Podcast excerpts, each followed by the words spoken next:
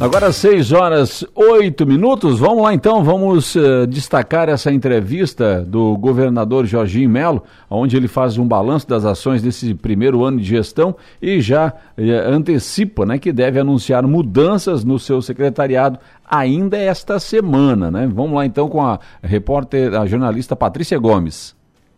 O governador Jorginho Melo promete anunciar as mudanças previstas no seu secretariado antes do fim do ano e faz uma análise positiva de 2023. O primeiro ano de sua gestão só não foi melhor por conta das dificuldades trazidas pelo El Ninho. Acompanhe a entrevista especial para a Rede de Notícias Acaerte, concedida pelo governador. Primeiro, muito obrigado pela gentileza da entrevista. Um ano muito difícil, um ano que a gente teve muito trabalho, mas extremamente positivo. Estou muito feliz em estar chegando no final do ano com muitas entregas, muitas metas cumpridas, muitas promessas de campanha cumprida universidade gratuita, um sucesso absoluto, zeramento das cirurgias eletivas, operamos já 120 mil pessoas, energia no campo, energia trifásica já, estrada boa, estamos investindo 2 bilhões e 100 para revitalizar 38 estradas estaduais que estavam em Pandareco quando nós assumimos o governo tinha 73% das estradas péssimas ou, ou, ruins no levantamento da CNT e da FETANSESC. Eu quero, se Deus quiser, o ano que vem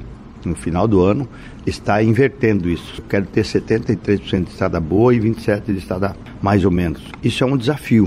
Todos os projetos que a gente elencou, emprego na pista, dando 30 mil carteiras de forma social para quem não pode pagar, o credenciamento dos hospitais, o programa de valorização dos hospitais, consolidando as questões da saúde dos hospitais em Santa Catarina. Enfim, as enchentes nos machucaram, mas a gente sempre soube superar.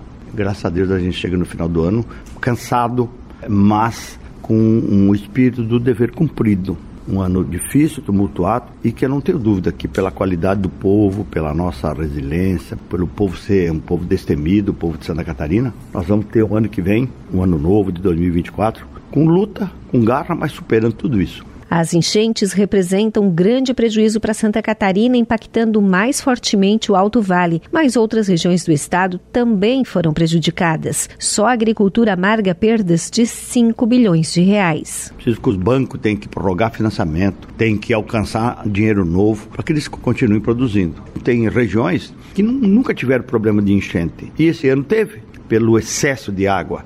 O El Ninho é um inimigo indesejado, mas que está rondando Santa Catarina. Ele foi para o alto mar, mas vai voltar, segundo informações das pessoas que cuidam da meteorologia. Aí eu, como fui diversas vezes acompanhando de perto no Alto Vale, Vale do Itajaí, você vê o sofrimento das pessoas, as pessoas estão perdendo as forças de reagir, de ficar. E eu tenho incentivado, fica que o governo vai fazer a sua parte. Vamos fazer barragens, vamos fazer duas barragens que já está prevista em licenciamento ambiental, vamos iniciar a dragagem do rio Itajaí. O projeto é 5 bilhões, mas vamos ver com quanto a gente pode atuar, qual os gargalos que a gente pode resolver. Agora, o que não pode é ficar sem dar uma resposta. As pessoas merecem uma resposta firme do governo e a gente vai dar. Para auxiliar no socorro aos municípios em calamidade e emergência por conta das chuvas, o governador Jorginho Melo recorda o apoio recebido dos demais poderes que enviaram recursos para reconstrução. Os poderes foram muito positivos comigo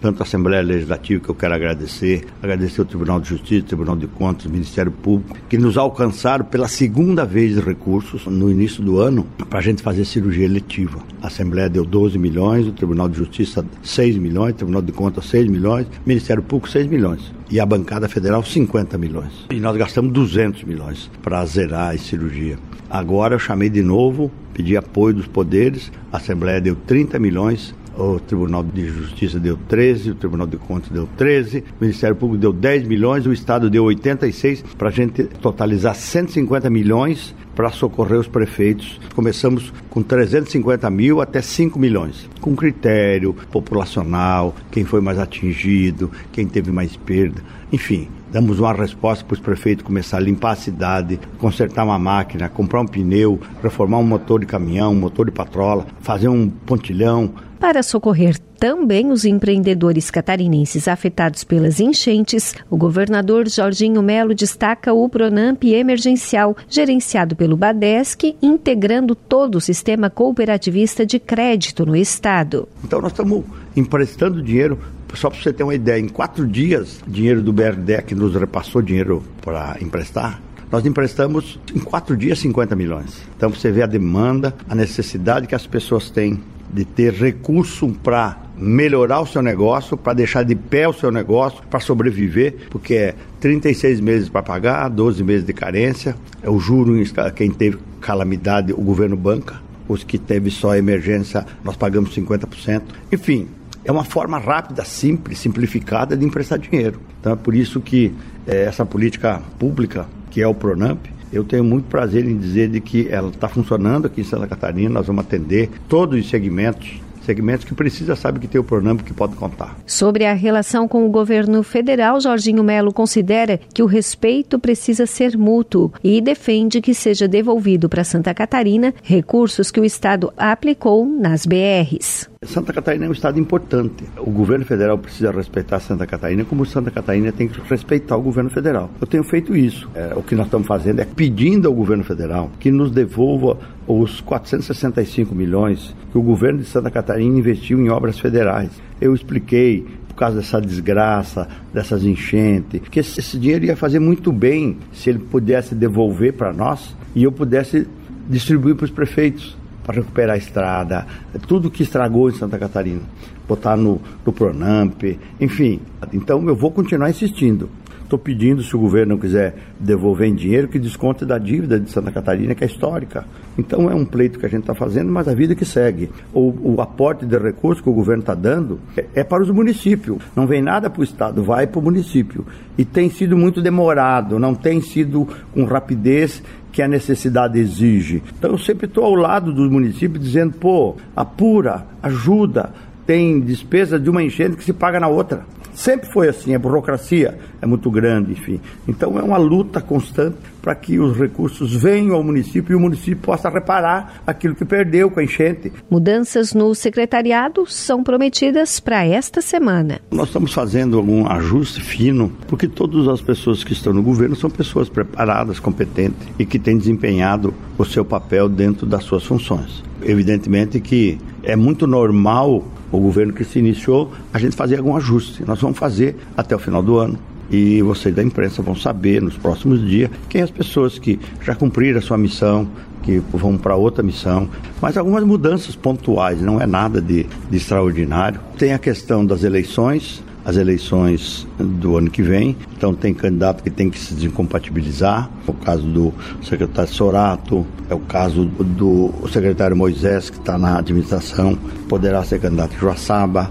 A deputada Carme, que ela está dividida com dor de corações, porque a gente precisa muito dela, o Estado precisa, mas ela já fez a reorganização que precisava. Ela vai decidir, é ela que decide. A eleição de Lages, ela é uma reserva moral lá de Lages para ser prefeita. Enfim, nós estamos fazendo todos esses ajustes para melhorar o desempenho e fazer com que o governo entregue ainda mais. Para 2024, o governador projeta obras em barragens, desassoreamento de rios, intervenções em 38 rodovias estaduais incluídas no programa Estrada Boa e os programas lançados durante 2023 em pleno funcionamento. Vai estar tá funcionando o governo, a máquina do governo, bem mais azeitada como a gente queria. E quero desejar a todos os catarinenses, né, que seja um ano de muita coragem, muita fé. Todos nós juntos vamos fazer desse estado o seu estado. Hoje já é o estado mais seguro, o estado mais bonito, o melhor destino turístico para vir. Nós somos um bom exemplo para o Brasil.